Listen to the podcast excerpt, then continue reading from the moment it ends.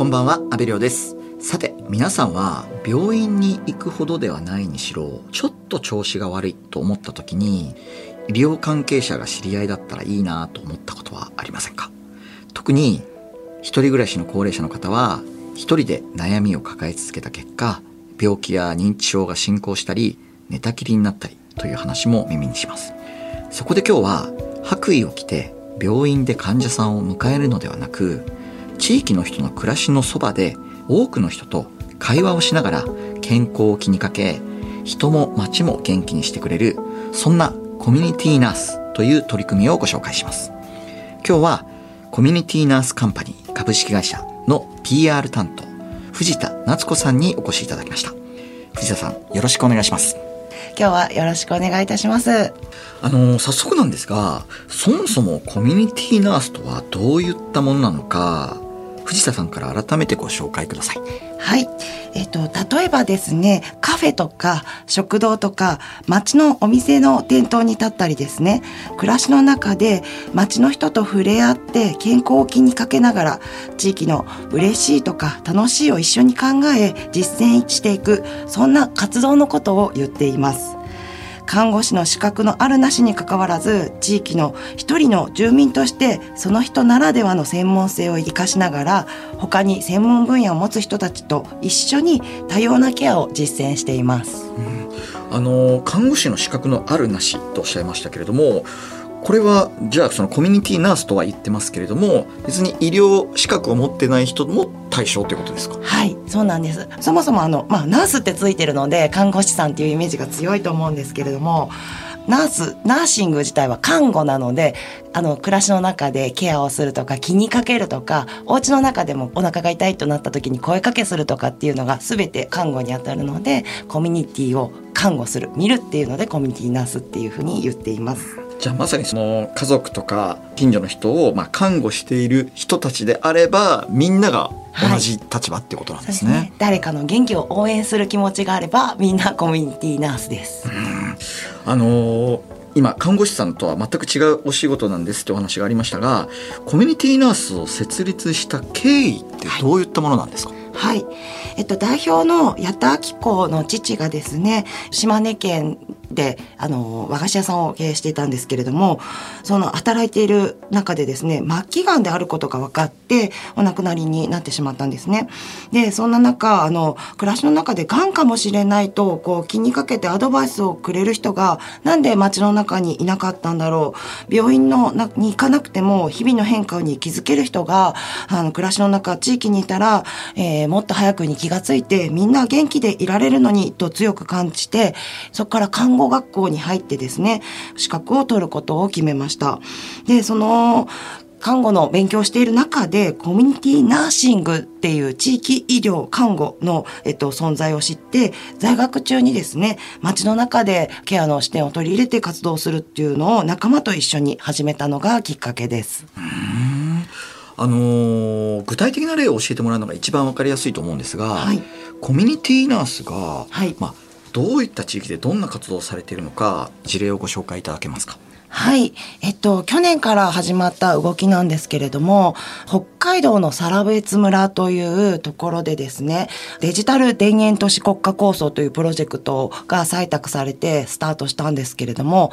対面でアナログで活動するコミュニティナースがプロジェクトの中に入らせていただいてます。で、なんで、えっと、コミュニティナースがそんなプロジェクトに入れるかというと、急にデジタルのこんなツールがあるよって言われても、なかなか使い始めるのって難しい中でですね、コミュニティナースが住んでいる人の一員となって、暮らしの中であの困りごとを聞く信頼関係を築きながら、それだったらこのテクノロジーとつなげば解決するんじゃないかとか、あの、使い勝手はこんな方がいいんじゃないかっていうのを企業にフィードバックするような役割を担いながら、地域が持続可能で楽しく暮らせる人が増やせるっていうところに寄与する、そんな役割を担ったりしています。あの福岡でもはい別の活動があるんですよね。はい、えっと、福岡もガス会社さんからの連携の依頼があってコミュニティナースが、えっと、町に入ってるんですけれども、えっと、その町ですね福岡の宗像市はあの古い団地があるんですけども空き部屋が多くてですね結構一人暮らしの方も多い中でですねそこが暮らしやすくなるために、えっと、コミュニティナースというあの存在が一人いることで町の住む方の暮らしのあの困りごととかこんな風だったらいいなっていうことを聞き出す役割を担いながら一緒にチャレンジしています。うん、あの今悩みを聞き出すっていう、はい、あのお話ありましたけどまあでも確かにそのある程度の年齢になると例えば僕なんかもそうですけど友達とこう居酒屋で飲みながら、はい、いやちょっとちょっと人間ドックねちょっと引っかかったんだよね みたいなことをあの仲間内だけでこっそり言うけど、はい、もしそれが例えば行ってる居酒屋のちょっと詳しい人とかがいたら、ちょっとマスターさ、みたいなさ、あの、看護師さんの知り合いたくさんいるじゃないですか、みたいな、っていうふうに聞いたりとか、はい、まあ、スナックのママでも、でね、まあ、お寿司屋さんでもいいんですけど、まあ、そういうふうな、こう、気軽に聞けるような雰囲気ってあると、はい、よりその、まあ、医療っていうのが、その、裾野が広がってくるというか、なんかそういう気はしますよね。はい、そうなんです。あの、やっぱり、病気として体に症状が現れると病院に行く方って、まあ、がほとんどだと思うんですけれどもそうやってこの居酒屋さんとかスナックとかでお話しされてるのを聞いていやいやそれだったらこういうところにあの話してみるといいよとかいやそこはさすがにちょっと危ないからあの調べてあの病院行ってみた方がいいよみたいにちょっとしたこう信頼関係がある中でこう雑談の中から拾って話をできるっていう人が街に増えるとあの結果的に健康な人が増えるんじゃないかなと思ってます。うん、いやまさにこの予防医療を国民全体に普及していく上ですごいちょうどいいその干渉剤というかそのいいポイントになりますよね。はい、はいあの本当に活動は様々だと思うんですけれども、うんうその代表取締役の矢田さんの地元、はい、島根県雲南市ではさらに先進的な取り組みもされていると聞いたんですがどんな取り組みなんですか？はい。ご近所さんがちょっとした健康おせっかいな人になっているってなるとさっきの雑談みたいなところからあの拾えることってたくさんあると思うんです。で町の人のおせっかい心を仕組み化して動かす地域おせっかい会議っていうのを開催して暮らしの中でケアをする人たちを増やすっていうのをあの実施しています。例えばですね、あの難病にかかってでも病院から退院されてお家で暮らしている方が街の中にいて介護とか医療の枠の中のサービスは受けられるんですけどもちょっとお買い物に行きたいとかちょっとお出かけしたいみたいなその暮らしの中の楽しみみたいなところは医療保険のサービスでは受けられないことが多いんですね。でそうなった時に地域の福祉事務所の方とかスーパーの方が理解してたりタクシーの運転手さんが理解しているとその方はちょっとこういう病気を持っていらっしゃるっていうことを知った上でスーパーに連れていくお手伝いをしたりですねご近所の方があのちょっと手を貸すなんてことが自然と発生するそんなネットワークを作るための会議体になっております。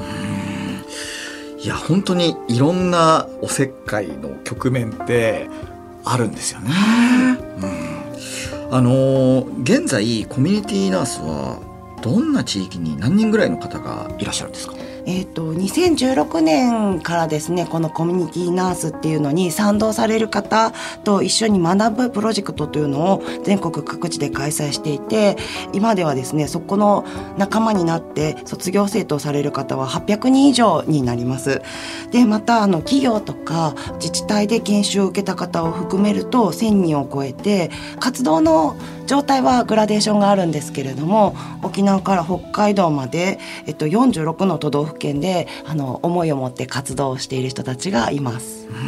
うん、あの企業で研修を受けた方っておっしゃいましたけど、まあ、企業って産業医さんっていうじゃないですか、はい、でも確かにその産業医さんにも相談できるんだけど働いてる人たちはでもなんかそれで悪い結果が出た時に出世に響くんじゃないかみたいななんか変なこう心配をして、ね、結局その制度を使えてなかったりりとか、まあ、中立的なコミュニティナースのような概念って、もっと企業社会にも浸透していった方がいいですよね。そうですね。今で言うと分かりやすい自治体単位で取り組みたいっていうお声掛けいただくんですけども、会社も一つのコミュニティだと思っているので、あのそこに第三のコミュニティナースという立場のメンバーが入ったり、そこの社員の方々にコミュニティナースマインドが入っていくと、会社も地域も同じように元気になっていくんじゃないかなというふうに考えてます。まさにコミュニティと名が付くものは全部必ずそのナース的な存在の人がいた方がいいっていうコンセプト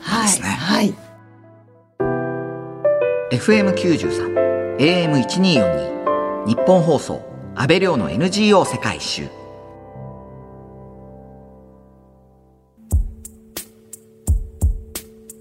今日はコミュニティナースカンパニー株式会社の PR 担当藤田夏子さんにお話を伺っていますコミュニティナースになるためにはどのようなステップを踏むんですか？はい。あの、コミュニティナースは資格とか職業ではないので、あの、誰かの元気を作りたい、コミュニティナースの考え方に賛同して行動してくださる方は、どなたでもコミュニティナースになれます。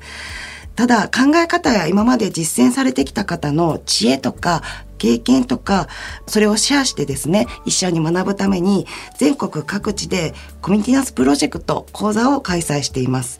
ベーシック講座、実践講座、ステップアップ講座と、あの、ステージに合わせて講座を作ってるんですけれども、ベーシック講座はですね、オンラインで15分から20分の動画を5本見ていただくと、経験者の方たちの知恵とか、ストーリーを知ることで、最初のアクションに踏み出すことができます。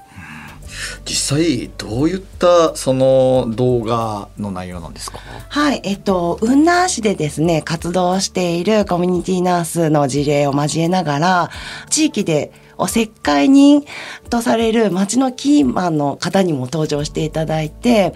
そのどんなことでこう町の人たちとつながってるかとかそれこそ医療資格を持たない方がですねどんな気持ちで活動しているかっていうのを聞き出しながらあの事例をもとに誰でもできるんだっていう気づきを得るような講座の内容になってます。実際に講座を受講されるのはどんな方たちなんですか？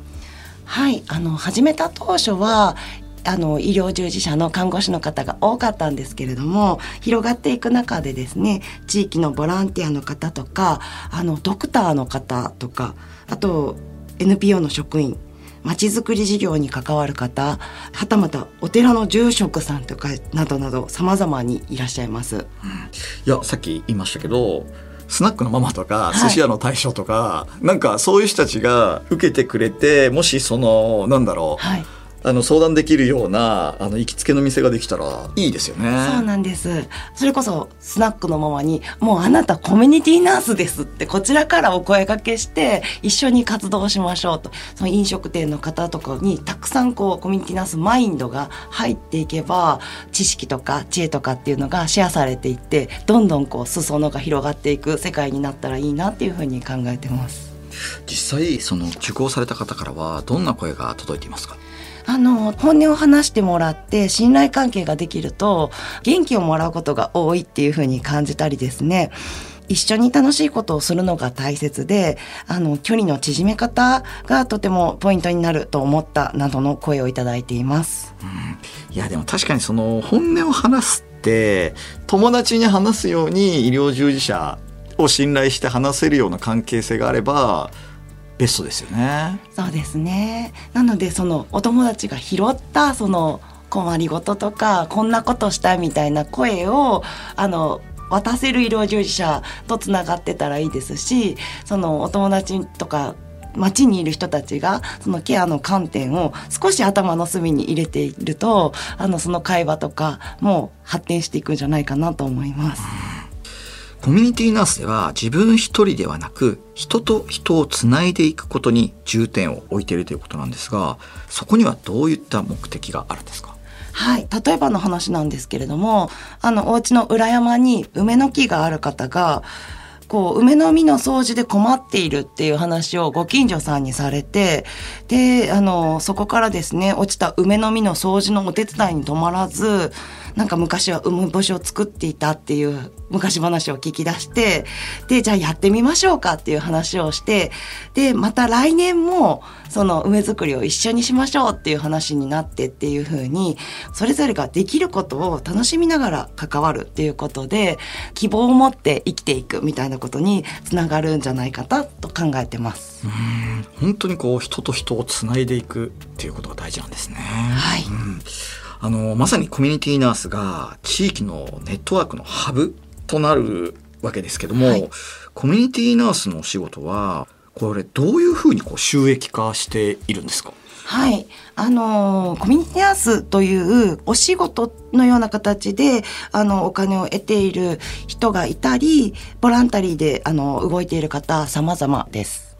うんいやそうするとその病院側がコミュニティナースカンパニー株式会社に依頼をして、はい、コミュニティナース紹介してくれないっていう感じですか？それともそれをうちの病院の看護師さんでぜひ研修を有料でお願いしますっていう感じなんですか？やっぱりそこにいらっしゃる方がコミュニティナース化していくっていうのが結果的にあの連鎖も生んでいくのであの研修を提供したりですねその地域にいらっしゃるコミュニティナースを発掘して育成するサポートをするっていうところでコミュニティナースカンパニーはあの動かせていただいてます。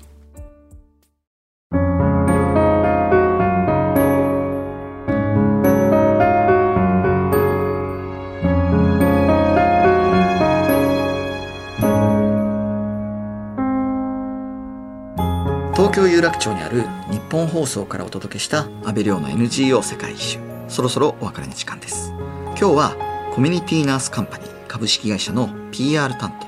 藤田夏子さんにお話を伺いました。最後にコミュニティナースの今後の目標を教えてください。はい。